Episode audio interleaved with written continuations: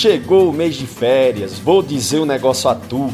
Vai rolar aquela praia, cervejinha e sururu.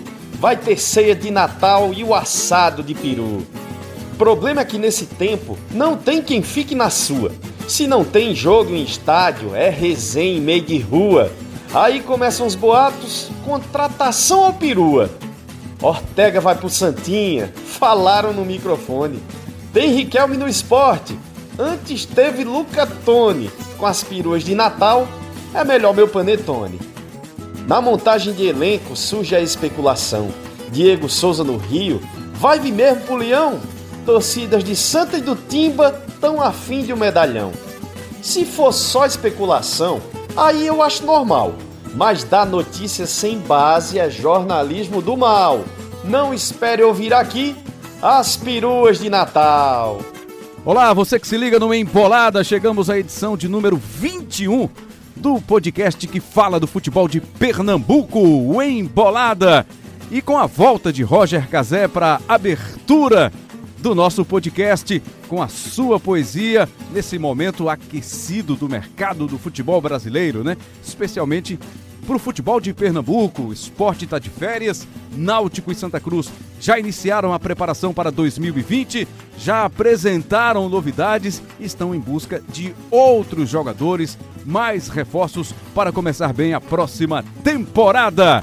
Hoje, com Lucas Fittipaldi, Vamos iniciar também o Embolada com o nosso Rômulo Alcoforado, que é repórter do Globoesporte.com Pernambuco e que é setorista do Náutico, está acompanhando o dia a dia do Náutico. Lucas Fittipaldi, que é nosso chefe de reportagem, é o diretor do Embolada. E hoje o nosso convidado a gente vai começar o nosso papo com Ítalo Rodrigues. Quem é Ítalo Rodrigues? Você não sabe? Vai saber agora se é que você já não sabe. O torcedor do Náutico certamente sabe de quem a gente está falando. Ítalo Rodrigues, que é executivo de futebol do Náutico, é diretor, é gerente, tem esse acúmulo aí de função, desempenha esses papéis no Náutico, no futebol. Mas ele não chegou diretor, não chegou executivo de futebol. Ele vai dizer pra gente como foi esse início dele no Náutico. Antes, deixa eu cumprimentar Lucas Fittipaldi. Tudo bem, Lucas? Tudo bem, Rembrandt? Tudo bem, ouvinte, né? Ítalo, Romulo, prazer mais uma vez estar aqui participando do Embolado. Ora a gente chama de Lucas, ora chama de Fittipaldi, de Fit, e assim vai. Rômulo Alcoforado, tá de volta aqui ao Embolada, agora acompanhando o Náutico de perto. E você, tudo bem? Tudo certo? Tava até com saudade, viu, Rembrandt, de participar ah, aqui boa, do programa. Boa, boa, isso é bom saber. Tô de volta. A galera também tava com saudade de você, para você trazer aí as informações dos clubes. Ítalo Rodrigues, bem-vindo ao Embolado, obrigado por ter aceito aqui o nosso convite. Queria que você contasse resumidamente como foi a sua história, como é essa sua história no Náutico, como você chegou, quando você tem uma história de que você queria ser treinador de futebol. Tudo bem, Ítalo? Tudo bem. Obrigado primeiramente pelo convite, né? A gente fica feliz aí estar participando.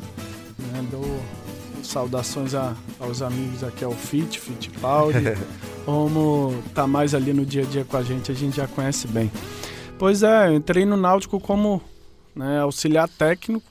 Né? A ideia era realmente tentar construir uma carreira como treinador de futebol. Esse era o sonho inicial e comecei a fazer a faculdade de educação física pensando nisso. Né? E aí o caminho me levou para outras áreas. Ali, ainda na base, com dificuldade de administração, eu fui organizando a categoria que eu trabalhava, né? que na época era o sub-17. Sub-15 primeiro, desculpa, depois sub-17. E aí o pessoal achou que eu tinha esse perfil de e voltar para a área administrativa, de organizar, de, né, de, de, de, liderar um pouco mais fora do campo. Foi quando o Hamilton, que hoje está na CBF, na seleção principal, né, o administrador da seleção principal, me fez o convite para ir trabalhar com ele. E aí foi uma decisão bem difícil, é bem prazeroso. Quem, quem gosta tá ali no campo, tá dando treinamento.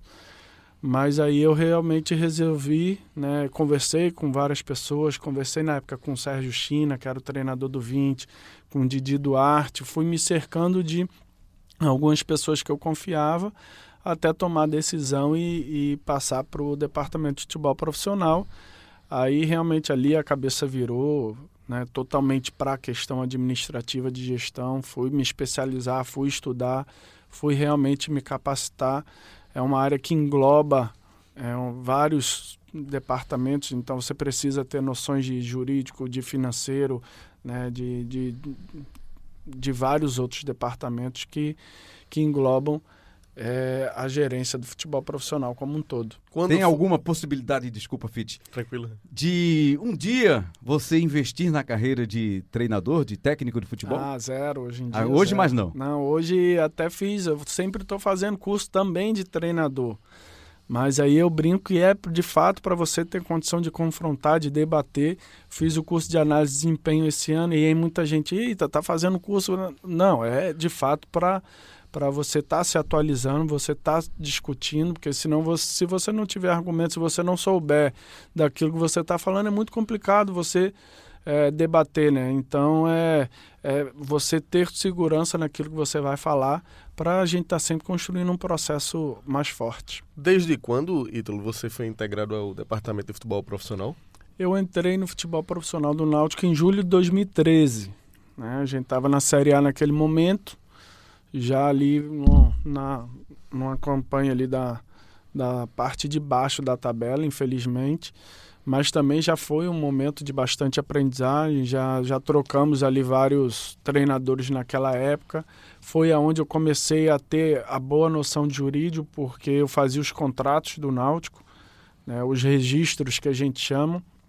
Então, você começa a se familiarizar com esse processo, né? Então, Estou é, no profissional desde 2013. E você é daqui mesmo, pernambucano? É, eu sou daqui, apesar do sotaque não ser daqui. É diferente, é. eu sou nascido em Goiânia, cara, Pernambuco, quase ali na Paraíba, tenho o maior orgulho disso, de verdade mesmo. Meu pai, e como eu morei no, no Rio muito tempo, né, fui para o Rio com um ano de idade, meu pai foi estudar lá, né, e acabou ficando, e aí a gente foi junto, mas sou pernambucano, de coração e é só a questão do sotaque hoje mesmo que é misturado, mas daqui a pouco, quando o tempo for passando, eu vou perdendo. É uma mistura de sotaque, né? Carioca, pernambucano, paraibano. É. Mas aí é o seguinte, Rembrandt, então a gente tá com um dirigente aqui que é formado da base também. Não só o Náutico Muito tá legal essa política isso, né? Né, de revelar muitos jogadores, né? Daqui a pouco vai ter muita conversa sobre isso aqui no programa, mas é interessante, eu mesmo não sabia disso. Então, é um dirigente que foi formado em casa, né? Assim como vários. O principal jogador do Náutico hoje é um jogador revelado em casa, que é Thiago, né? Que foi o destaque da última temporada.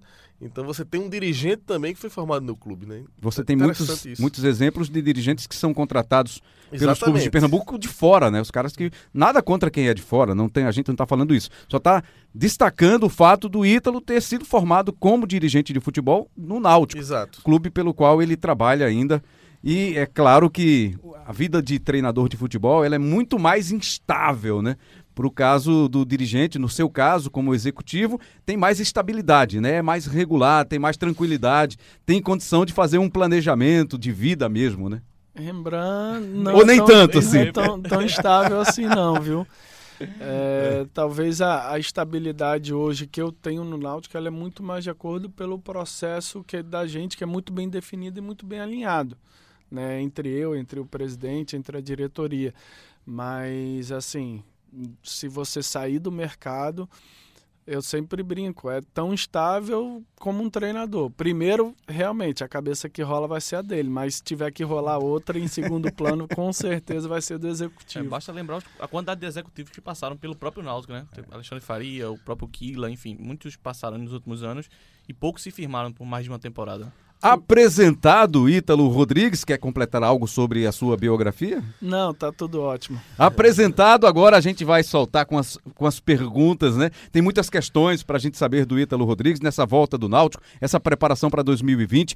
Ainda em 2019, porque o Náutico disputou a Série C, conquistou o título, consequentemente o acesso Antes o acesso, depois o título para disputar a Série B em 2020 e o trabalho já começou. E a pergunta que o torcedor do Náutico quer ter uma resposta, quer saber, neste momento, qual é a principal pergunta para o torcedor do Náutico, Rômulo? Tiago, né, lembra? É, a gente que tem essa alma de repórter, a gente gosta do assunto quente, né? Não tem assunto mais quente hoje do que essa especulação aí do Tiago, que está envolvido nessa no interesse do Flamengo e tudo. Eu queria saber do Ítalo o que é que ele pode passar para a gente dessa negociação. O jornal o Globo chegou a noticiar que a negociação está encaminhada, está encaminhada à venda do Náutico. Saber se realmente é assim, em que estágio está essa, essa situação, Tiago? Quando acabou ali a Série C, né, acabou que meio que deu uma esfriada né, nesse processo. O Thiago vinha jogando, vinha jogando, infelizmente acabou machucando ali no jogo contra o Paysandu. Talvez né, pela reta final, os últimos quatro jogos ele não ter atuado, deu uma esfriada. E aí de, de início de novembro para cá começou a esquentar novamente. Né? Se trata de um jogador muito jovem, que hoje em dia é o perfil que os clubes maiores buscam.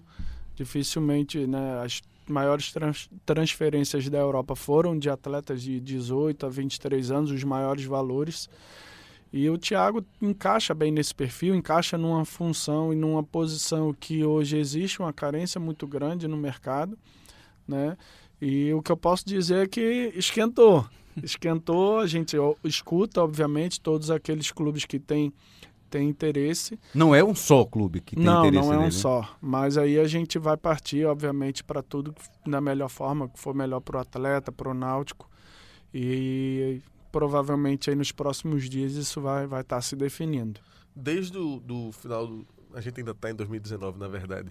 Mas acho que desde o final da Série C, que o, os próprios dirigentes do Náutico, Diógenes, Edno, já diziam que era muito difícil é, a permanência de Thiago para 2020. Né? Então, pelo andar da, da carruagem, parece que é o que está se desenhando aí, né, Ítalo? Assim, você disse que esquentou. E a gente sabe que tem mais de um clube interessado. Mas, de fato, o Flamengo parece chegar com mais força nesse momento. A gente, o Flamengo é o maior time do Brasil.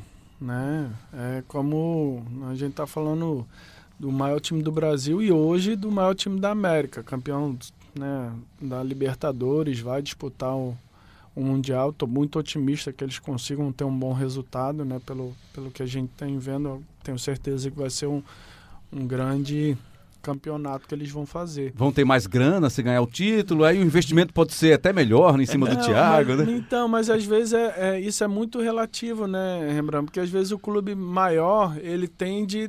É, um poder de barganha maior também, né? Te vender uma ideia ah não, porque ele vem para cá, que vai ser melhor, a gente é grande, ou a gente consegue vender depois mais caro. E certamente o Naldo né? mantém um percentual. Né? Sem dúvida. Hoje, hum. É, para nenhum clube, na verdade, a gente negocia 100% do atleta. A gente até negocia, mas obviamente a gente coloca o valor bem mais alto porque a gente entende que é um atleta que precisa evoluir ainda, tem muita coisa ainda que né? E por isso que a gente acha que ele ainda né, vai se valorizar bastante. Então hoje a gente aí não, não pensa em vender mais do que 70% do jogador. O presidente falou em 3 milhões de euros essa semana, né? A gente até publicou matéria do Romulo, né, no, no Globoesporte.com. É, é, por aí mesmo, Ítalo? Esse, esse, valor é um valor já fechado ou, ou, tem toda uma negociação aí pela frente? Ou o Náutico não vai abrir mão desse valor? Não, não é um valor fechado. Né? E aí, talvez, quando você pensa em 3 milhões de euros, é difícil você conseguir é, negociar um atleta estando, saindo de uma Série C, apesar de hoje a gente já se considerar né, na, na Série B, é, em valores bem elevados. Né? São 3 milhões de euros, seriam valores bem altos. Quase 15 milhões de reais. É, é alto. Né? Então, a gente talvez até para viabilizar muitas vezes a negociação, a gente precisa, diante da questão de ter a necessidade de ficar com percentual e tal, isso aí parte para a questão da negociação de fato. A minha última pergunta sobre o Thiago. Alguém do Flamengo de fato chegou a telefonar, chegou a conversar com vocês, porque em certo momento era uma, não, uma sondagem, ninguém falou ainda, mas você já disse que a coisa esquentou. Então já houve esse contato, Ítalo? Ah, eu venho, venho tendo. A gente, né, profissionais, a gente fala muito né, entre um clube e outro. Então, vieram ver jogos, perguntaram informações, sabe? É, então, isso ainda na Série C, eu conheço bem o, o, o coordenador do, do, da, análise, da análise de mercado do Flamengo, que é o Fabinho. Não sei se vocês lembram, que inclusive jogou muito tempo no, no Flamengo. Sim É ele que coordena essa parte lá, então a gente tem uma proximidade, até porque ele foi executivo do Tupi quando a gente emprestou de lá, então vem uma relação antiga e ele gosta muito do atleta, sempre né, acompanhando, mandando mensagem, ó, como é que ele tá, ele vai jogar, vou assistir e tal. E esse contato com o Flamengo ele já vem de um tempo para cá, né? E aí a gente, como eu disse, tem outras situações aí a gente sempre vai procurar definir da melhor forma. É, eu queria só também da minha parte, pelo menos a última sobre o Thiago, é que surgiu a especulação também do Bragantino, que seria outro time que estaria interessado. E o Bragantino realmente é um, é um clube, de, devido à parceria que tem, que investe nesse perfil do atleta do Thiago, né? Um cara mais jovem, promissor, né? Que tem um potencial até de revenda mais para frente. Já tem uma relação com o Náutico recente, tem, né? A história Robinho, do Robinho. Né? foi negociado. É, também houve essa procura do Bragantino, Ítalo, você pode dizer? Não. Sendo direto e reto, quando acho que quando vocês é, colocam a questão do Flamengo e houve um contato, é justo, mas é injusto da nossa parte também, só por ser um clube né, que vem se desenhando para um, um bom cenário, é um clube né, empresa, é um clube de uma potência aí do, do, do mundo. É, não adianta a gente especular ou dizer que, que sim, ou, né? então realmente o Bragantino, Red Bull Bragantino, em nenhum momento ele procura a gente não.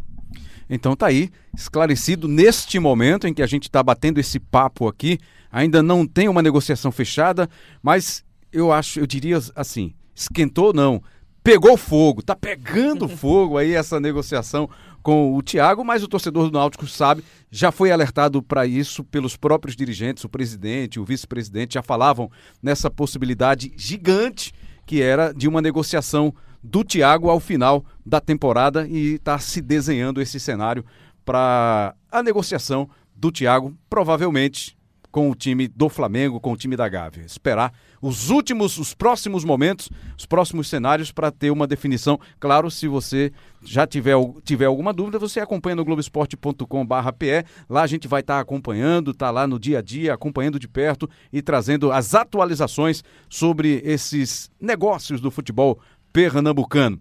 A gente tem também para falar com o Ítalo a questão de jogadores que já passaram pelo Náutico e ainda interessam ao Náutico, né? ou voltaram a interessar ao Náutico. Por exemplo, Ronaldo Alves, esse já foi definido, foi contratado, resolveu a situação dele e volta ao Náutico depois de duas passagens. Já ouvi falar do Eli Carlos. É, Eric... Ele, ele, ele surgiu na, na, na especulação porque ele acabou se. Acho que acabou o contrato dele o vínculo com, com a Chapecoense. Por, por né? ser um cara que tem um, um passado no Náutico, começou-se a aquele burburinho nas redes sociais. Né?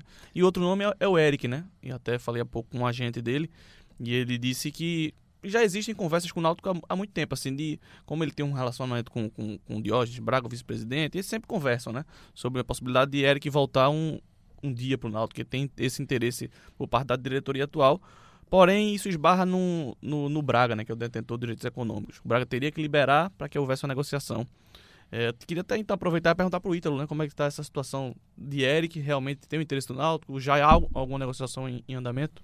Não, não há nenhuma negociação no momento com o Eric, como vocês bem falaram, é, existe essa aproximação do clube com o atleta, do atleta com o clube, toda vez praticamente que ele vem a Recife, ele faz questão de ir lá, de estar tá, né, fazendo uma visita aos funcionários, a, a alguns atletas né, que jogaram com ele, e existe essa aproximação, a gente sempre está pro, procurando saber, pô, tá jogando, não tá, tá feliz, né? não tá, entendeu? Para, obviamente, se derem uma brecha, a gente tentar. É um jogador que é interessante, mas ele vem jogando lá em Portugal, ele vem, né, tá inserido no contexto lá do clube dele. E né, também por ter direitos econômicos dele, a gente também torce que ele vá bem lá. Óbvio que se der uma brechinha e a gente puder a gente vai tentar trazer de volta. Mas ele está feliz por lá? Ele está feliz, cara. Da primeira vez que ele foi primeiro pro, pro Braga, acho que ele teve uma dificuldade maior na adaptação, porque só foi ele e o irmão. Mas né, agora ele está com a filha, ele está com, acho que está com a esposa, com a namorada, a mãe dele sempre está por lá. Né, e, e, essa estrutura familiar para o atleta que vai para fora, ela é muito importante, porque você viver fora do país e simplesmente a sua rotina ser casa, treino, treino, casa, você não ter uma, uma vida social, é, o que realmente acaba trazendo a, a saudade do Brasil. E aí ele tá bem lá, sim. Tá no Mas- Gil Vicente agora, né? Exato, Gil Vicente Emprestado na ao Gil a- Vicente. A, primeira divisão de Portugal. Mas o que eu apurei é que se pintasse o Náutico, ele vinha sem pensar duas vezes. Ele viria cor- correndo, né? Se, obviamente, houvesse a possibilidade pelo clube, né? Outro nome, Rembrandt, que vem sendo muito falado, né? inclusive existiu uma expectativa muito grande, até para que fosse anunciado na segunda-feira, quando o Náutico anunciou o seu pacote de reforços aí, é Chiesa, né? Se fala muito no nome de Chiesa. O que é que tem, Ítalo, de fato? Né? A última informação é que o Náutico estava dando uma pechinchada ali para ver se baixava um pouco o salário, para adequar a realidade do clube. É, a gente sabe que existe um desejo da torcida, da diretoria. Teve um torcedor, inclusive, que já botou o nome na, na camisa, na reportagem que a gente exibiu no Globo Esporte na segunda, ele lá com o Edno, já com o nome de Chiesa na camisa. Mas enfim, o que é que tem de, de fato em relação a Chiesa? Cara, o nome de Chiesa, ele surge todo início de temporada, né? Não tem como. Ele é meio que unânime na, na torcida. Ele realmente teve duas passagens aqui, se eu não me engano, 11, 12, né? Foi isso. Muito muito boas. Foi da, do Náutico que de fato ele conseguiu se projetar para o mercado nacional e se fixar ali sempre jogando em, em clubes grandes, em Série A. Mas é um atleta que todo ano se cria a especulação, todo ano a gente pensa na possibilidade, mas a gente sabe que não é fácil. É principalmente pela responsabilidade que a gente tem hoje no orçamento. Então não adianta a gente dizer que ah, tá perto, tá longe. Não é um atleta hoje, sendo bem claro, fácil do, do Náutico trazer. Por uma questão financeira, Por uma né? questão financeira, é, por mais que se pense, muitas vezes né, se coloca, ah, mas utiliza o marketing, utiliza isso. Cara, eu estou no Náutico há muito tempo. Não adianta você é, planejar aquilo que você vai tentar conseguir ou, ou captar no futuro. Você que não tem, né? Exato. Então E- hoje é importante você manter, cara, o que a gente pode é isso, o que a gente conseguiria fazer para trazer o Chiesa ou qualquer outro atleta é essa realidade. Se se encaixar, ótimo, né? Mas aquela se não se conversa, encaixar- aquela conversa de que traz que a torcida paga, realmente Normalmente É. não paga, não. né? acabou-se, né? Normalmente não paga e acho que foi uma coisa meio ultrapassada É, já. É o no- que a gente brinca, né? Enche o aeroporto e esvazia os cofres, porque beleza, fica todo mundo feliz, mas no final do, do, do mês você precisa pagar as contas. Não é fácil. Náutico, graças a Deus, vem caminhando aí em dois anos, né, fazendo essa gestão financeira. Passa a ter uma, um pouco mais de estabilidade, mas que também vem um, cobranças muito maiores, né? a partir do ano que vem. E aí a gente espera, a gente torce aí para que não só o Chiesa ou, ou qualquer outro jogador do nível dele possa estar voltando, possa estar voltando é, a vestir a camisa do Náutico, porque o clube é um, é, é um clube muito bom, é um clube que tem um ambiente né, excelente de trabalho para todo mundo. E isso é uma das coisas principais que todo atleta quando sai quer voltar, porque o nosso dia a dia ele é muito fácil, ele é muito prazeroso de estar ali. Ele Carlos tem chance? Ele, Carlos, não foi um, um atleta que a gente em nenhum momento pensou, apesar de eu ter trabalhado com ele duas vezes, é um cara né, show de bola também, um cara que tem essa identificação com, com o clube, com a camisa. Né, eu soube até que ele não foi anunciado que ele não ia permanecer na Chape, mas principalmente é uma posição que hoje a gente já meio que já reforçou, né, e quem sabe no futuro. O paraguaio, né? O Guilherme, Guilhermo Guilhermo Paiva. Paiva. Ele fica em condições de jogo já para o início da temporada, porque nessas questões internacionais, nessas transferências, Pode É, completar, Eu, não, eu queria acrescentar também para o Ítalo explicar para o torcedor como é que joga o Guilhermo, né? Que já aqui no Brasil o torcedor não tem tanto contato com o futebol paraguaio, venezuelano, venezuelano também, né? Onde ele estava jogando.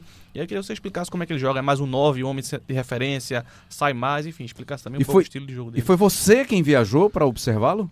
Você Fui passou eu, uma época eu. no Paraguai, né? Fazendo uma viagem. Sim, né, fui ano passado, fui esse ano Ou novamente. seja, aí aumenta a resposta. É. Né? da contratação. Jogou né? a resposta Não, do com certeza, mas aí, mas sendo bem claro, engraçado isso, né?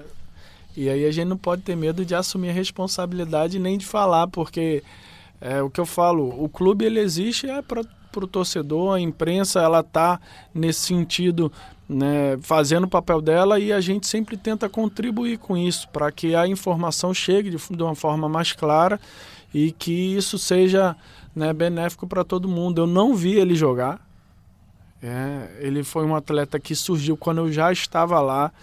Eu vi ele, acompanhei vários treinamentos dele, porque ele estava treinando no Olímpia, mas ele não estava jogando porque o clube lá da Venezuela estava mais seis meses sem pagar ele. Então o Olímpia trouxe ele de volta e aí foi aquele embrólio judicial e tal para ele retornar ao Olímpia. E aí, vendo o dia a dia, conversando com os dirigentes do, do Olímpia, eu pude né, verificar que é um atleta que tem um perfil, uma idade bem interessante. É um atleta que, óbvio, que a gente não traz é, pensando na, na convicção de de repente chegar no dia 19, colocar a camisa e jogar. É, possa ser que isso aconteça, óbvio. A gente né, não traz ninguém que a gente não, não acredite e não tenha convicção que, que tem condição de vestir a camisa do clube. Mas ele é um atleta no perfil também de, de desenvolvimento. E a gente gosta desses desafios. Eu, quando viajo é, e vou para o Paraguai e destaco, cara, principal do atleta paraguaio é o, o, a dedicação no trabalho, é aquele, aquele algo mais, é aquele treino sempre no seu limite, muitas vezes que outros atletas não, não conseguem. O Paraguai ele sempre está ligado no 220. Então, é o que eu brinco, sempre brinquei até com o Gilmar. Gilmar, uma coisa que, que eu tenho certeza que tu vai gostar, porque o Gilmar cobra muito isso. Tu não vai ter problema com ele no dia a dia, porque ele vai trabalhar, ele vai se matar. Eu conversando pessoalmente com ele lá em Assunção, ele falar, não, mas como é que tu gosta de jogar? Entrando na, na tua pergunta, ele, eu jogo onde você me botar. eu quero ir, eu quero é. minha oportunidade, eu quero abrir esse mercado. Mas ele é um atacante é, que na Venezuela ele jogou por dentro, como um 9 de mobilidade. Ele tem uma característica bem similar do Álvaro. Ele é um cara é, de bastante força, mas que tem bastante velocidade também. Mas até ele ir para Venezuela, ele jogava pelos lados. Na seleção paraguaia, ele pegou várias convocações. Foi onde eu tirei algumas informações também, porque ele teve jogo contra o Brasil e tal, é, na, na, na, época da seleção de base. É um, um cara que eu considero uma aposta, mas tem muita é, esperança que ele tome a frente do processo e nos ajude aí. Não faz muito tempo, outro paraguaio fez muito sucesso no Náutico, né? Teve o Jimenez, mas eu estou falando de Ortigosa, né? É, Jimenez foi um cara que também que se firmou, foi uma peça importante, é, acabou não permanecendo, né? mas teve o seu papel, mas Ortigosa realmente foi quase, acho que pode chamar que foi quase um ídolo da torcida do Náutico, né? Pelo menos a referência ele foi. É, é um nome que também passa ali nas conversas de vocês, Ítalo, ou não? Não. É uma possibilidade que não, não esse acho não, né? que, cara, a gente é, tem que ser muito grato a Hort.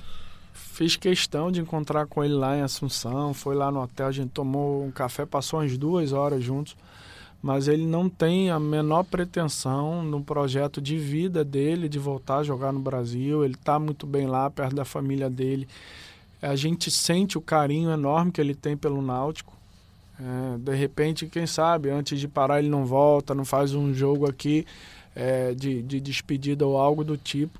Mas né, não é um, um atleta que hoje a gente negocia, o que a gente pensa em trazer de volta, porque a gente tem a certeza dita pelo atleta que ele não tem pretensão de voltar para jogar no Brasil. Uhum. Né? Talvez ele, mês que vem, ele apareça em outro clube. Não sei. Acho muito difícil. Mas é, a realidade dele com o Náutico hoje é essa, mas é um cara né, excepcional. Você chegou a citar que as características do Guilhermo seriam parecidas com a do Álvaro. A situação do Álvaro ficou resolvida com o Inter? Ele fica mesmo para o Náutico? Tá, tá resolvida. Ele fica até o final da temporada com o Náutico. É, a gente chegou num acordo, o Inter já havia né, se interessado por um atleta nosso da base e aí a gente precisou envolver esse atleta para a gente poder viabilizar a negociação, visto que tinham vários outros clubes atrás do Álvaro, né? alguns até é, de Série A. E aí a gente, com esse poder de barganha, a gente acertou, definiu né, que ele vem por empréstimo até o final do ano, tem uma taxa de vitrine caso apareça alguma negociação para o Inter vender, e aí o Náutico vai ser recompensado por isso também. E quem é que está indo? É, é o Carlisson, é um atleta nosso do Sub-15. Hum. É, Sub-15? É. O Inter, ele, ele monitora bastante, né? Inclusive ontem é, o Sub-15 jogando contra o Flamengo, ele fez uma partidaça. O cara do Flamengo já ligou, não, não quero mais Thiago, não, quero Carlos.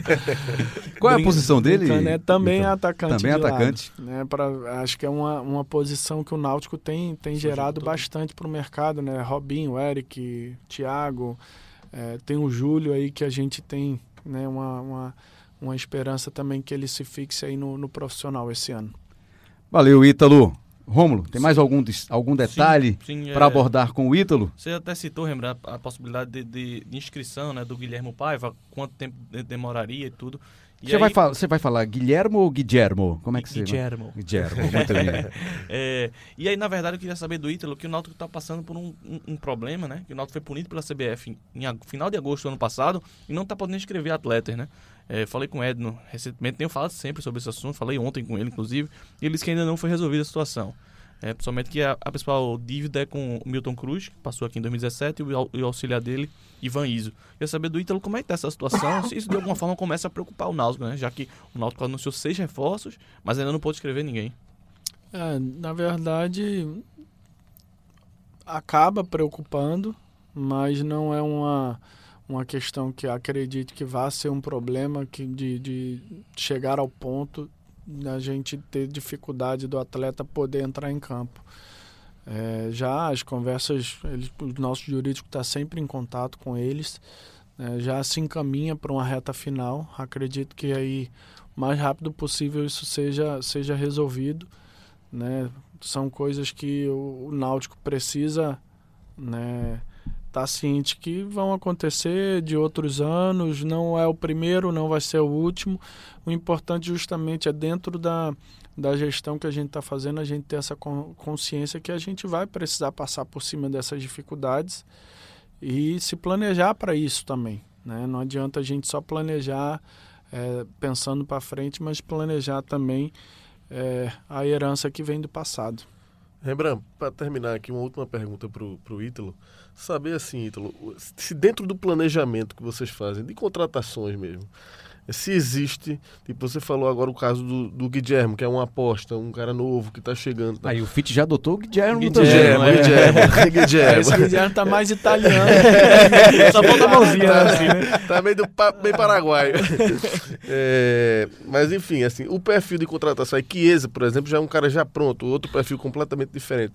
A minha pergunta é, existe de fato nesse planejamento, tipo, vamos trazer um jogador, dois jogadores, sei lá, de uma faixa salarial um pouco maior, sabe? A gente tá com essa bala na agulha, vamos esperar a oportunidade, ou mais perto da Série B, ou quando aparecer uma oportunidade boa. Existe uma reserva de caixa ali para esse jogador mais, mais caro mesmo, sendo bem direto, para nesse planejamento do ano de 2020 do Náutico? Ah, quando, quando a gente começou a renovar com vários atletas né, que estavam é, conosco na Série C, a gente renovou porque a gente acredita que que é preciso deixar uma base, que isso nos facilita principalmente no quesito nosso do dia a dia de perfil, de guru de perfil de elenco e da forma que a gente quer manter. É, a torcida podia criticar mil coisas, mas dizer que o Náutico dentro de campo não era um time competitivo, não era um time que brigava, que dava carrinho, isso ninguém pode falar que não. E a gente não quer perder essa essência porque principalmente os jogos em casa pede isso. Uhum. Os aflitos, o caldeirão, ele pede é, é, é essa, essa entrega de 100% de, cara, não sei se a gente vai vencer na bola, na técnica, mas vontade e raça a gente tem que ter mais do que o adversário. Então a gente quis manter essa base. A partir dessa base, a gente enxertar esses atletas que a gente julga que vão dar essa sustentação técnica e com isso está vindo Ronaldo, com isso pode vir outros atletas de um nível de fato melhor e não quer dizer isso que seja mais caro. Né? Eu, eu sempre cito E a Série C ela me trouxe a, a experiência de, na Série C, ver que a gente conseguiria, conseguiu né, contratar atletas que sempre jogaram Série B, só que num salário da realidade de Série C. Então hoje a gente sempre bota o pezinho no freio ali, porque é, quando você fala, ah, quer trazer, porque está na Série B, o cara quer pedir mais salário do que se a gente tivesse na C. Mas se eu tivesse na C, ele viria por X. Mas como eu estou na B, ele quer trazer por, por 2X. Mas a ideia é essa, é que a gente tenha essa base, que a gente tenha esses pilares, que aí eu cito? É importante você ter um pilar na defesa, é importante você ter um pilar numa bola parada que decide jogo. E, obviamente, você precisa de um cara que bote a bola ali dentro da casinha, senão você não ganha jogo. Então, é, essa é a nossa ideia. Partir disso, gerar novos ativos da base. E todo ano a gente sempre tem uma, duas ou três apostas para ver se, se a gente consegue dar uma equalizada no caixa do clube também. Ítalo, a gente agradece a sua participação aqui no Embolada, que é o podcast que fala do futebol de Pernambuco. Venha mais vezes, tenha um ótimo 2020 e a gente vai se encontrar outras Obrigado. vezes por aqui. Valeu? Obrigado pelo convite. Rômulo Alcoforado vai acompanhar o Ítalo, porque se você quiser se atualizar um pouco mais, né, de repente nessa conversa aí, vai, pode surgir mais alguma novidade o globesport.com/pe vai atualizar pra gente. Valeu, Rômulo. Valeu, Rembra, valeu Fit e Ítalo. Muito obrigado de novo pela, pelo convite. Bom, agora é hora de falar do Santa Cruz. Depois do papo com o Ítalo Rodrigues, que é o executivo de futebol do Náutico, com a participação do Rômulo Alcoforado, agora tem uma alteração aqui. Saiu o Rômulo e entrou Daniel Gomes. O nível de beleza agora subiu. subiu. Oxi, demais. Tá lá em cima. Claro. Estourou o cano, Estourou o cano meu amigo. Bem-vindo mais uma vez, Daniel Gomes, repórter do Globoesporte.com/pe, que está acompanhando o dia a dia do Santa de olho nessa reapresentação, o time já está de volta ao trabalho, visando 2020, só que não está com o grupo já totalmente formado, né? É sempre muito difícil nessa reapresentação você já ter todo mundo que vai participar da temporada. Foram quantos? Só 16? Só 16. Se apresentaram? Só 16. E Pipico, a maior estrela, o grande astro do Santa Cruz, ainda não treinou, pelo menos não ainda foi apresentado nesse primeiro trabalho. Especialmente no caso do Santa Cruz, viu, Rembrandt? É. Porque o Santa, ao contrário é o, dos outros. É o que está mais Atrasado, tempo Vai tá ter que montar futebol, um né? elenco novo, praticamente todo novo. Por mais Daniel vai falar agora com mais propriedade, porque está acompanhando lá de perto.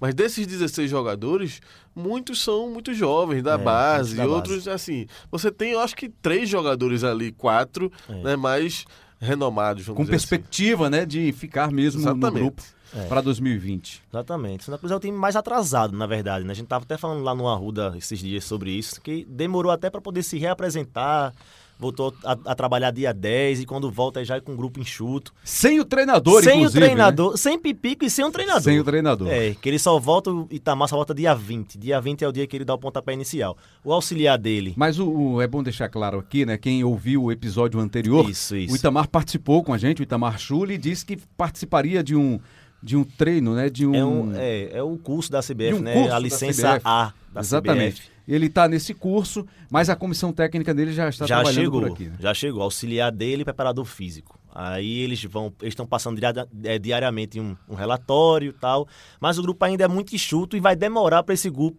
para esse grupo ganhar corpo de verdade, porque é, próxima semana vão vir mais 11 jogadores. Esses 11 jogadores são todos da base. São todos jogadores que foram campeões da Copa Pernambuco Sub-23. Mais 11.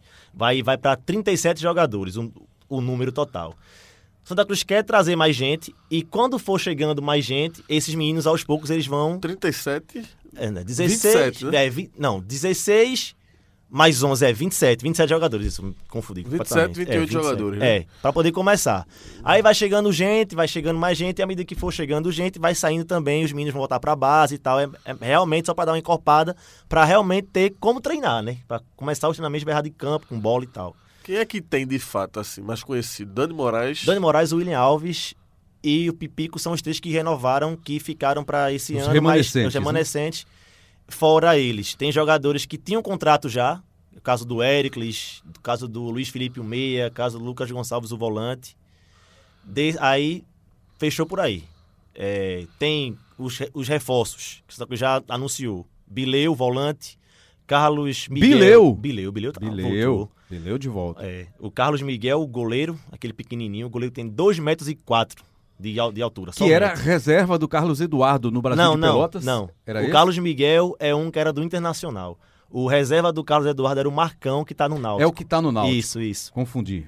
Fiz Isso. confusão. Exatamente. Aí o Carlos Miguel, o Maico, atacante, que o Ney Pandor falou aqui no, no Embolado, estava trazendo, É, que era um verdade. jogador dado de São Paulo, que eles iam ap- apostar. Maico já foi oficializado. E o Pedro Maicon, que é um meio atacante, estava no Decisão Bonito, da Série A2. E disputou o Campeonato Pernambucano deste ano, o principal pelo Flamengo de Arco Isso, Verde, né? isso. Fez gol no Santa Cruz, no Esporte e no Náutico, nos três. o Pedro Maicon. E aí, Rembrandt, obviamente que diante desse cenário carece de jogadores mais experientes, né? jogadores que mais conhecidos, né? É, obviamente a diretoria sabe disso, todos no Santa Cruz sabem disso, e alguns nomes começam a ser especulados, né? Então, dentro disso, perguntar para Daniel como é que ele está vendo essas possibilidades. né? Já se falou muito de Thiago Cardoso, né? de Daniel Costa, até do Roberto, Roberto. né? lateral esquerdo. E são nomes que vêm sendo ventilados. O que é que há? Apareceu alguma coisa mais forte? Tá naquela coisa da sondagem? O Santa Cruz confirma que tem interesse nesses jogadores. Eu acho que o Itamar não chegou a se pronunciar ainda Isso. sobre eles, né? Mas a diretoria tem trabalhado. Né? Isso. O Ney Pandolfo confirmou que os três interessam, que realmente Sobre Thiago Cardoso, ele inclusive falou aqui, né, no episódio passado, É que dessa ia possibilidade. tentar trazer, é. Que Ia tentar ganhava, ganhava um pouco mais, tal, mas que o Santa Cruz estava sem dinheiro, mas que ia procurar trazer o Thiago Cardoso. O que tem de mais quente hoje é realmente Thiago Cardoso. O Ítalo Pontes, que é o empresário dele, estava no Arruda essa semana. Não confundir com o Ítalo Rodrigues, É, que, Ítalo que é o Pontes- executivo do Náutico que participou aqui do começo com a gente. Exatamente. Esse Ítalo é o Ítalo Pontes, empresário lá do Thiago, também do Pipico, enfim, de outros jogadores. Foi no Arruda para poder conversar. A gente até fez uma matéria no Globoesporte.com é, que mostrava que não era só a questão do salário alto. Que o Thiago Cardoso tem um processo judicial contra o Santa, que tem que ser resolvido. É, quando ele saiu em 2016, ficou uma, uma rusga entre ele e o, e o Tininho, é, o presidente. Só que o que me passaram é que essa rusga lá, lá com o Tininho está resolvida. É, essa ação judicial também se resolve. O que realmente está pegando é o salário. O Ítalo foi lá para poder conversar, mas ainda está muito distante do que o Santa Cruz pode pagar, o que o Thiago Cardoso está recebendo ultimamente. Roberto e Daniel Costa aí são bem mais difíceis também, por esse mesmo Deixa eu- motivo. antes de você falar sobre Roberto e Daniel Costa, ainda sobre Thiago Cardoso, acho que o que pode ajudar é o desejo dele de voltar a morar no Recife, né? Talvez tenha essa identificação aqui. Ele gosta muito do Recife, é um cara que se adaptou bem, fácil, se tornou ídolo do Santa Cruz e aí depois saiu com essa questão judicial com o Santa Cruz. Então isso de repente pode ser aí É um... uma carta na manga. uma carta na manga. É, exatamente. Agora sim, Daniel Costa e Daniel Costa e Roberto são Roberto. mais difíceis dos três, porque Daniel estava no no Criciúma e o Roberto, na Roberto Chape. Chapecoense, exatamente. E são jogadores que aí recebem é, uma boa grana. O Roberto dos três é o que, é o que tem o salário mais alto, ou seja, é o, é o mais difícil. O Daniel Costa, só que já tentou trazer ele no começo desse ano, não conseguiu, não deu certo, tentou de novo agora, mas de novo questão salarial. O que tem mais quente realmente é com o Thiago, que o- enfim, o Ítalo foi lá no, lá, lá, lá no Arruda falar com o Ney Pandolfo e tal.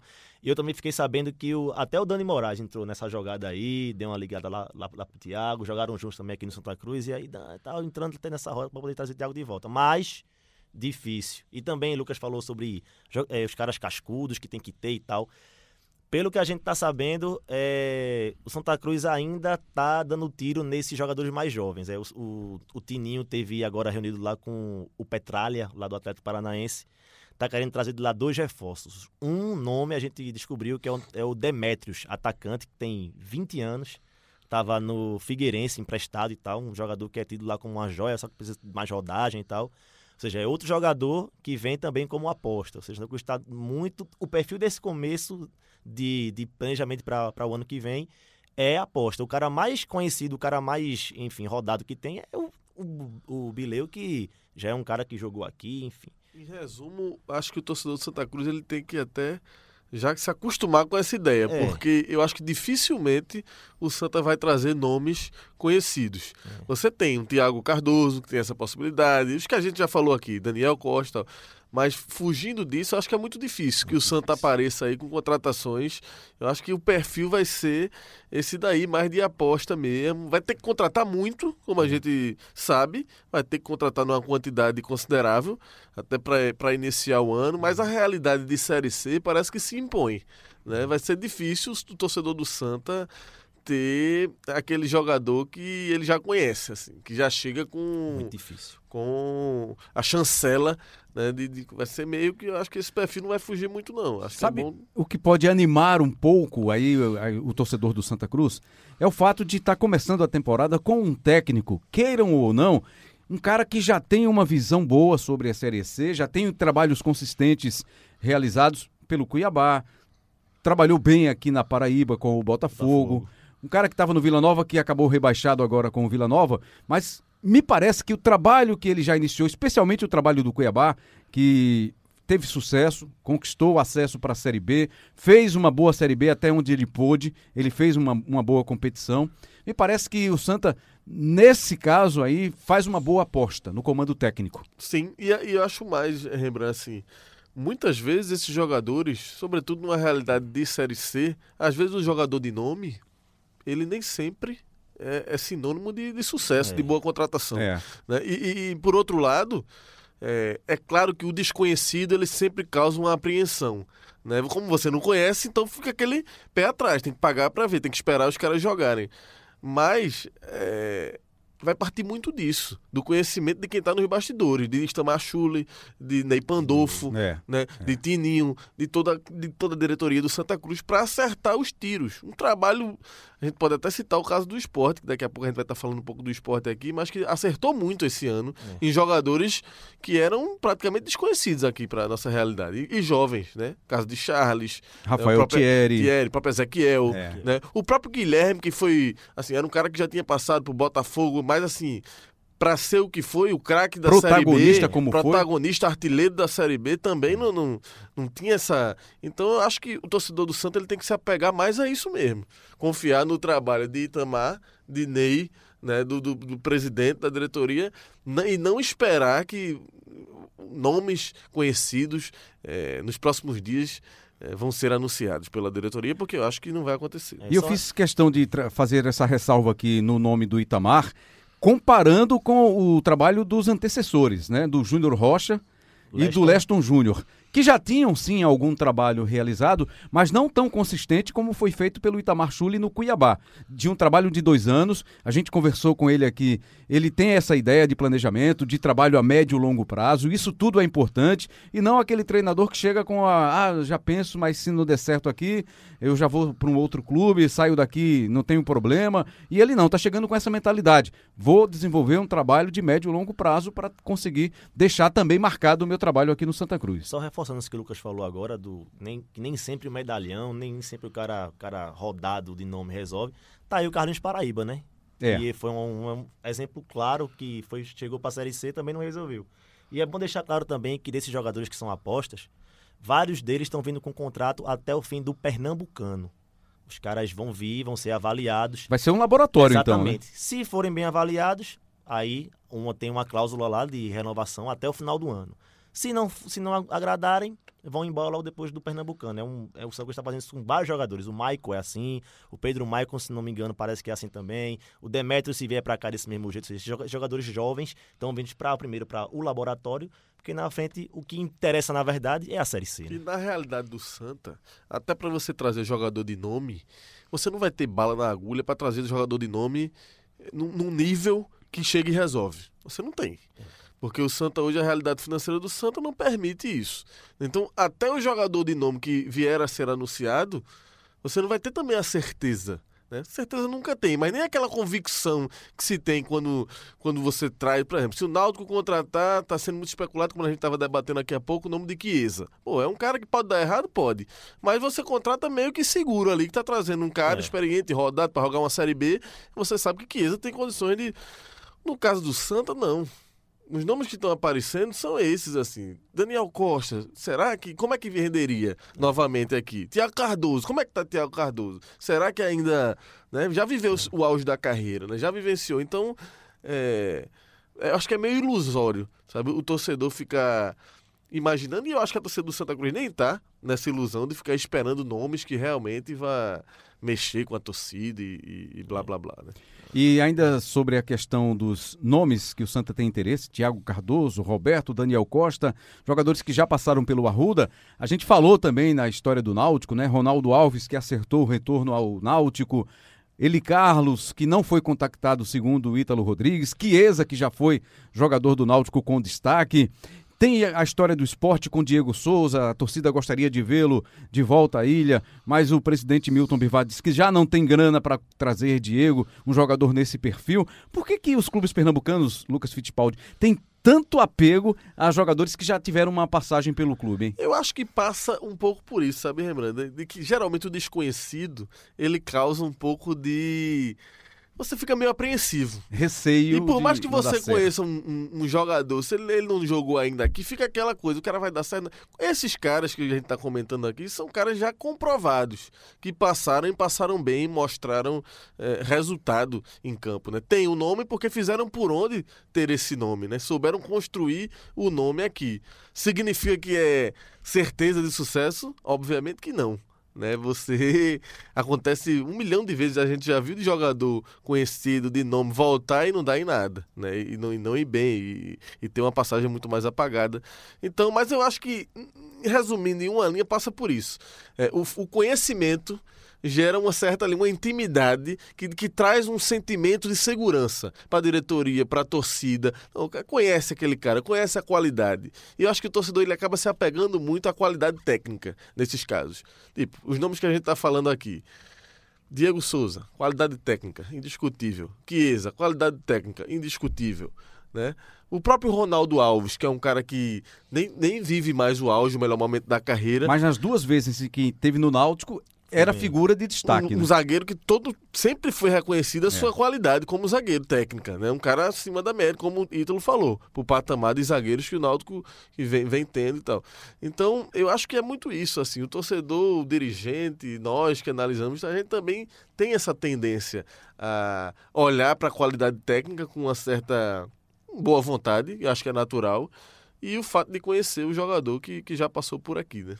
Daniel Gomes, vá correr atrás das notícias, atualizar as notícias do Santa Cruz no globesport.com/pe. Quer ficar sabendo tudo sobre o Santa Cruz? Acompanhe as reportagens do Daniel Gomes no globesport.com. Valeu? Valeu, Rembrandt. Vou correr agora, literalmente, vou correr aqui do estúdio. Vou sair voado, que tem notícia pra poder dar. Corra que o nosso próximo assunto é o esporte. E para falar do esporte, já está aqui com a gente Camila Alves, repórter do Globoesporte.com.pe, Pernambuco, que está acompanhando o dia a dia do esporte e estreia no Embolada. O Embolada é o seu podcast do futebol pernambucano que fala do futebol de Pernambuco. E agora o espaço é do esporte, já falamos do Náutico, do Santa Cruz e agora é a hora do esporte.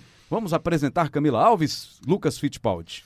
Muito bem-vinda, Camila. E, e, assim, já, já de cara, assim, jogar para ela aqui algumas questões, né, que a gente vem Fáceis, lendo, fáceis. ouvindo, escutando falar, né, nos últimos dias aí, em relação às negociações envolvendo jogadores do esporte, né? E tem um setor que me parece chave nesse momento, que é o setor ali do meio de campo, né, os volantes. Né? A gente sabe a situação de Charles e outra situação é de Richelli. Então eu queria que Camila falasse um pouco sobre esses dois nomes que são importantes, eu acho, nesse momento para o torcedor do esporte que já está visualizando esse time de 2020, né? Oi, Rembrandt. Tudo bem? Tudo certo. Fittipaldi e a todos os ouvintes.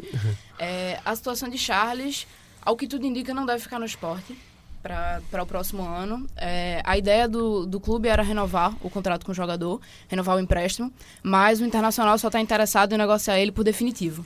E o presidente Milton Bivar já declarou que não tem condições de, de arcar com isso. O Internacional quer vender, o esporte não tem condições financeiras de comprar atualmente. É, a gestão de Bivar começou no início desse ano com um débito de 125 milhões em dívidas da gestão anterior.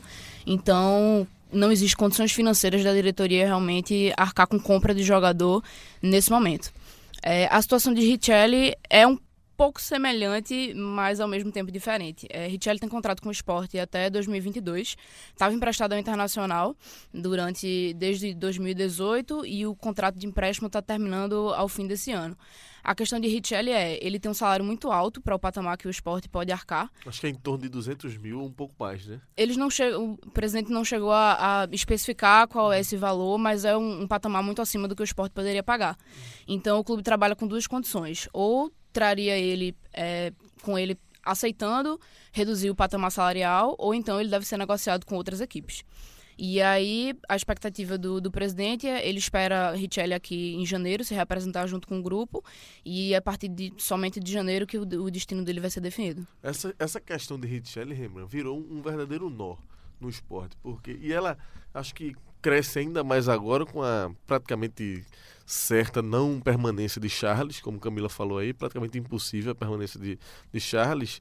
É, e Richelli, realmente esse ponto do salário comenta-se que é em torno de 200 mil mesmo, esse salário de, de Richelli, e pode até subir, que ele tem um, no contrato dele tem uma evolução salarial, que é algo totalmente fora da realidade do, do esporte hoje, né? Então, assim, o presidente diz que quer conversar com ele para uma readequação, tá, mas o cara, assim, ele tem contrato assinado até 2022, então ele tem o direito de querer o salário dele é, mantido. Né? É uma engenharia que não é muito fácil de não resolver. tem de onde fugir. Se você baixar, vai ter que recompensá-lo de alguma forma, É. ou com premiação, em casa, ou de alguma outra maneira, porque dificilmente o cara vai querer é, abrir mão de algo que está lá assinado. E essa outra possibilidade de de o esporte emprestá-lo a outro clube e aí de repente pagar uma parte do salário até pagava ao internacional né uma parte pelo que pelo que eu sabe o esporte pagava um pedaço do, do salário do Richelli é, só que aí também fica aquela encruzilhada. O que é melhor? Você arcar com o custo de um cara como o Richelli, que é um jogador comprovado, né? faz tempo que não tem um bom desempenho, mas que a torcida conhece, que já foi quase ídolo também da torcida do esporte, tentar recuperar esse jogador, ou, por exemplo, você emprestar Richelli para um time de Série A, mas você ter que arcar com 50%, 40% desse salário. Pagar, por exemplo, 100 mil reais para não ter o, joga o jogador, para diminuir o custo, mas ao mesmo tempo você não ter o jogador. É melhor pagar mais caro e ter o jogador ou, ou gastar 100 mil, 80 mil para o jogador estar em outro clube? É uma- não é fácil essa equação, sabe? O esporte realmente vai ter que se debruçar aí sobre a questão Richelli. E acho que não passa só por uma avaliação do técnico, né, do Guto Ferreira. É justamente essa questão financeira que pesa muito nesse contrato assinado pelo Richello, pelo Richelli, esse contrato que ele tem com o esporte, sem dúvida, seria um jogador que ajudaria o time na campanha na primeira divisão. A gente é é aquela história que a gente estava falando agora, né? Não tem 100% de convicção, mas é um cara que você acredita, que você Testado. já conhece, um cara testado, um cara que já mostrou que já tem desempenho comprovado no clube de rendimento. Tem uma questão ali, a lesão que ele sofreu, né? E como é que tá ele também clinicamente, fisicamente. Nunca mais ele teve uma sequência muito grande né, de jogos. Chegou a jogar no Inter aí, né, nessa reta final, mas, enfim, tá longe daquele auge que já viveu. Então é, é encruzilhada. O caso de Richelli, eu acho que hoje é um- é um- talvez seja o caso mais complexo do esporte. Fala, Camila. Fittipaldi ainda tem mais uma questão com relação à situação de Richelli, que é o fato de que é, Bivar, quando iniciou a gestão em 2019, ele veio com uma, uma lista imensa de credores e eram 30 milhões de, de reais só envolvendo questões de técnicos e jogadores. E Richelli é um desses jogadores que está nessa lista. É, o esporte, quando renovou o contrato com Richelli no início de 2017, comprou os outros 50% dos, dos direitos econômicos do jogador e é, só que não pagou esse, esse 50%. Então o esporte ainda deve esse valor ao grupo de empresários que detinha esse 50%. O presidente do esporte, Milton Bivar, esteve aqui com a gente também no Embolada, né? Logo depois do acesso e falou rapidamente sobre esse caso do Richelli, que essa conta ela só aumenta, né? Essa dívida com o Richelli, com o grupo de empresários dele. Então é uma situação realmente que o esporte precisa parar para analisar, para resolver.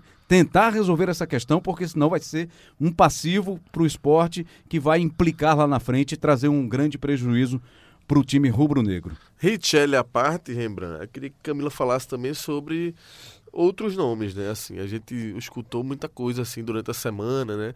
Até em relação, vou citar alguns aqui, para que ela possa nos atualizar e o que ela está percebendo também, até de feeling nas conversas, do, do que tem sido conversado lá pelo clube, enfim. Sander, né? Acho que o Brocador também é um nome importante, né? Leandrinho apareceu também em conversas essa semana. Acho que esses três aí, o que é que você pode falar pra gente, Camilo? Sander, primeiro Sander, vamos pela ordem. É, Sander, houve, houve essa questão de que Luxemburgo tinha indicado ele para poder é, ir para a próxima temporada no Vasco, mas até o momento que a diretoria rubro-negra diz é que não houve contato, de que não houve nenhuma procura sobre ele. É, Brocador E ele tem com- contrato, né? Isso, até até ele tem junho contrato do- até- isso. de 2020, né? É, Brocador, ele estava com uma negociação já encaminhada com o esporte desde a semana passada. A expectativa era de que tivesse sido resolvido já na semana passada, mas o empresário dele viajou, estava na última semana no Catar e só, re- só retornou nessa semana. Então agora que eles estão retomando as conversas, mas ao que tudo indica, já está uma questão encaminhada e ele deve realmente renovar com o esporte. Leandrinho. Leandrinho, é, a ideia da, da diretoria rubro-negra é manter ele no esporte com um contrato é, de acordo com o desempenho do jogador. Só que os planos do Botafogo é contar com, com ele para o próximo ano. Ele já ele vai se representar junto com o time e a ideia da diretoria do Botafogo é contar com ele. O esporte ainda não confirma que está fora, da, que tá fora dessa conversa, não, ainda diz que ainda vai tentar, mas a ideia do Botafogo é contar com ele para o próximo ano. Então eu acredito que, que ele não fique. Em termos de notícia, uma das últimas que saiu é que Iago não fica, né? Isso. Iago chegou aqui ao, ao esporte emprestado pelo Atlético Mineiro, mas a diretoria já informou que não pretende contar com ele para o próximo ano. Foi além do, além do Iago, era, era o Iago e o atacante Yuri, que vieram emprestados pelo Atlético. Yuri, é, o esporte ainda conversa para poder tentar manter ele para o próximo ano, mas Iago já foi descartado e, e também não deve ficar. Você apura o esporte todos os dias, né? Tá correndo aí atrás das notícias, atualizando o amigo leitor do Globoesporte.com/pe. A história de Diego Souza ela esfriou completamente, não há mais nenhuma possibilidade. A gente nunca pode dizer no futebol que não há mais possibilidade de nada, né? Sempre há alguma chance, alguma esperança, alguma possibilidade. Mas em conversa, em contato que você tem diariamente aí com os dirigentes do esporte, Al- Algum deles chegou a citar essa possibilidade? Não? Ou descartar completamente? Como é que tá, Camila? No futebol tudo muda, né? Assim, nada foi descartado completamente, mas também não tá havendo conversa, porque Diego Souza ele tá hoje em dia num patamar muito acima do que do que o esporte pode arcar. Então assim, ele tem um salário no Botafogo hoje que é quatro vezes maior do que o esporte pode pagar. Então, para ele vir teria que ser em, em condições de, de contrato que, que assim ainda não foram conversadas, mas que é realmente muito difícil de acontecer justamente por conta dessa situação de crise financeira que o clube está passando. Mas todo Agora- dia você tem que perguntar para os dirigentes. E aí? E Diego Souza, né? Tem que ter sempre essa, É. essa pergunta engatilhada. né? Mas até o momento é, a situação é essa: o esporte não tem condições de arcar com o salário que ele recebe. E, e aí só dependendo do que houvesse de conversa. Mas até o momento o esporte não tem condições de arcar com o que ele recebe. E a última informação que eu tive, Rembrandt, até conversando com alguns jornalistas lá do Rio que trabalham lá, é, Diego ele tem uma renovação de contrato automática. Com São Paulo. acordada com o Com Botafogo. o Botafogo. Com o Com Botafogo. o Botafogo. Então, assim, o salário de, de Diego hoje no Botafogo é em 600 mil reais. E, e isso também acabou virando um problema para o Botafogo. Porque Diego não teve o desempenho que se esperava né, para ser um, um jogador desse valor no Botafogo. Né? Foi- fez até gol importante aí nessa reta final, tal, mas longe de ser o que se esperava, a referência que se esperava dele. E existe essa renova- re- renovação automática de contrato né, com o Botafogo. Então, se o Botafogo não for ficar com ele, certamente tem uma multa aí para o Botafogo pagar. Então a nova gestão do Botafogo, que inclusive vai mudar completamente agora, né? A gestão do Botafogo vai virar SA, tem toda uma, uma mudança considerável lá de gestão. O que é que os caras vão querer? Vão pagar essa multa aí para liberar, para diminuir o custo? Vão querer pagar esse salário durante mais 12 meses? Né? Então é uma equação aí também complicada e o esporte eu acho que ele está esperando ali também. Nessa resolução primeiro de Diego com o Botafogo. Porque se for liberado, aí talvez o cenário já, mu- já mude, né? Primeiro que ele pode pegar também uma boa quantia já dessa multa e aí ele ficaria livre. E aí era o momento de ele demonstrar o amor que ele cita tanto que tem pelo Para esporte. Diego né? Souza jogar no esporte hoje, vai depender muito da vontade dele, porque não vai ser por uma questão financeira. Não vai ser é, uma questão esporte- vantajosa para ele, Uhum. financeiramente. Mesmo sabendo que dificilmente algum clube hoje vai pagar. é, n- 600 mil ninguém vai pagar por Diego Souza, isso é certo. Mas pode ser que ele tenha mercado para ter um salário maior. Vai para Você- China, vai. Até, até aqui pro- mesmo. Você, você tem clubes aí, sei lá, quanto é que o Curitiba está disposto a pagar. Um Bahia, por exemplo. Estou citando aqui clubes que têm uma condição. Bragantino, de Bragantino, entendeu? Então talvez ele tenha condições de receber melhor do que ele receberia no esporte, até dentro do futebol brasileiro. Né? Mas. É, então, assim, acho que é certeza isso. Se quiser jogar no esporte, primeiro vai depender dessa questão do Botafogo, essa resolução. Se ficar livre, vai, vai depender muito da vontade, porque vai ter que abrir mão realmente de uma, de uma parte financeira. Se é que algum clube de fato vai querer pagar por ele um valor acima, né? Tá aí, Diego Souza, a sua chance de comprovar que você ama o esporte, né? Você fez muitas declarações de amor ao esporte. É um grande momento aí, quem sabe de repente se você acerta. O presidente Milton Bivar, antes mesmo de terminar a Série B, ele disse que já tinha algumas negociações encaminhadas, jogadores contratados para anunciar. Mas isso ainda não foi feito, não, né, Camila? Já foram anu- anunciados dois reforços. Que Atualize foi, pra gente aí, por Foi o favor. volante Betinho. Ele O já que foi tava no anunciado pelo Figueirense, né? Isso. E o goleiro Carlos Eduardo, que terminou a Série B agora como o melhor goleiro da- do campeonato, né? Com a maior quantidade de defesas difíceis. Ele estava jogando pelo Brasil de Pelotas. Acho que foram esses dois, né? o Uruguai foi confirmado, Camila? Não, ainda, Ainda não. não, Kevin Mendes, Ainda né? não. É. Tá em, tava em conversa junto com, com a diretoria, mas ainda não foi oficializado, não. E é o um, esporte? É um meia, né? Que seria mais uma aposta, né? Isso. Na verdade, né? Um cara que apareceu ali na seleção de base do Uruguai com certo protagonismo, mas depois não, não- não vingou tanto, né? Andou ali pela Europa, em alguns países de menores, menor expressão. Tava na Ucrânia, eu acho, Tava agora. jogando né? futebol ucraniano e tava sem clube agora desde agosto. Então, tava solto no mercado. Esse ano tivemos o Samir, né? Que brasileiro, mas com nacionalidade também croata, que não, não funcionou bem, né? É, e Samir era um cara já de outro, de um perfil de um cara provado, né, É, experiente, é. jogado Copa do Mundo, né, jogado em clubes maiores, né? Esse realmente é um garoto que tem é uma aposta, né, que seria aí, enfim, nesse perfil de aposta geralmente é um cara mais barato também, enfim, É, vai naquela, tá naquela cota ali de do cara tirando para ver se acerta, né? É. Tô- Não pode ser do jeito que foi com o Lênis, né? O investimento que o esporte Muito fez, muito alto, Muito alto, muito de um cara alto. que fez uma ou duas partidas que impressionaram, e aí o esporte foi lá, desembolsou Muito uma alto. grana altíssima e teve um problema com Dos ele. dois reforços anunciados até agora, eu acho que o o goleiro foi praticamente uma unanimidade, porque o cara foi o melhor goleiro da Série B. E chega pra brigar por E posição, chega né? pra brigar, assim. É, existe uma, muita discussão em relação a isso, né? Quem vai ser o titular no início da temporada? Maílson, quando saiu, era titular absoluto. Saiu por questão de lesão, deve estar voltando a treinar aí nos próximos dias, né? É, Luan Poli entrou, deu conta do recado, terminou muito bem, se credenciou a entrar nessa briga. E o goleiro, que talvez até tecnicamente seja o melhor dos três, né? Como é o nome dele? Tá me fugindo. Carlos cara. Eduardo. Carlos Eduardo.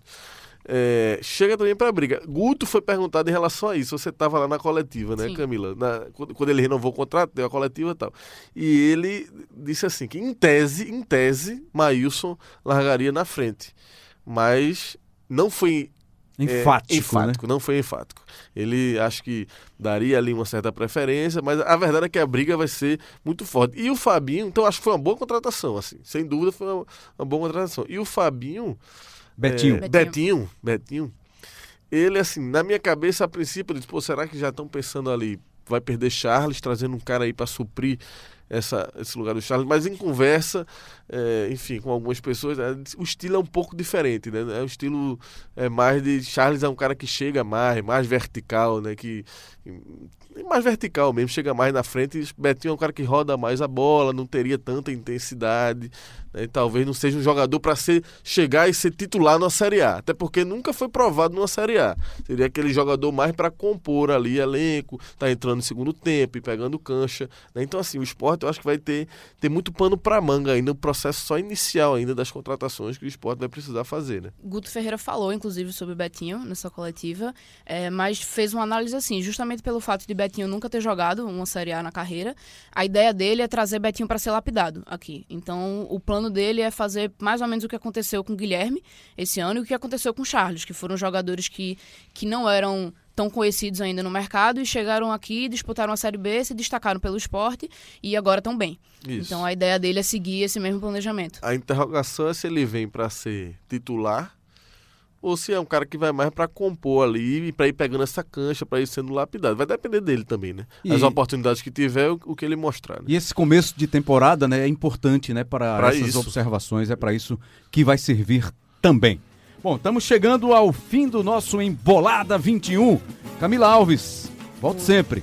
Muito obrigada, Rembrandt. Obrigada, Fittipaldi. E para atualizar, para você ficar atualizado com as notícias do esporte, é só você conferir também no globesport.com.br, tá lá na página do Globo Esporte as notícias do esporte do Náutico do Santa Cruz. Aqui o Embolada tem o futebol de Pernambuco como atração principal. Agradecer ao Roger Cazé mais uma vez, que participou aí da nossa abertura, voltou com sua poesia. E você sabe, para ouvir o Embolada, basta você buscar no seu aplicativo de música, no seu agregador de podcast, tá na página do Globoesporte.com, tem lá uma barra só com os podcasts, uma página só com os podcasts do Grupo Globo e no globesport.com.br também você vai localizar fácil, fácil para ouvir em qualquer hora, qualquer lugar, sintonizar, ouvir Lucas Fittipaldi, Camila Alves, Rômulo Alcoforado, Daniel Gomes, Ítalo Rodrigues e esse amigo que vos fala. Muito obrigado, Rembrandt Júnior. Tomás Magalhães, Larissa Ri. Quase certo, não foi? Tá Quase chegando. certo, tá chegando. Cuidou da nossa tecnologia, Elias Roma Neto na edição e Lucas Fittipaldi na direção, participando, comentando hoje de forma incisiva, como sempre. E Cabral Neto de férias, hein, Lucas? De férias, já pensou? É uma proeza, viu? É uma a gente proeza, conseguir hein? deixar Cabral sem falar em algum lugar. É impressionante. Ele Cabral, não queria não, mas ele ficou meio bravo. foi. Aproveita, Cabral. Vai descansar. 2020 vem aí com tudo. Valeu, galera. Um abraço. Até a próxima.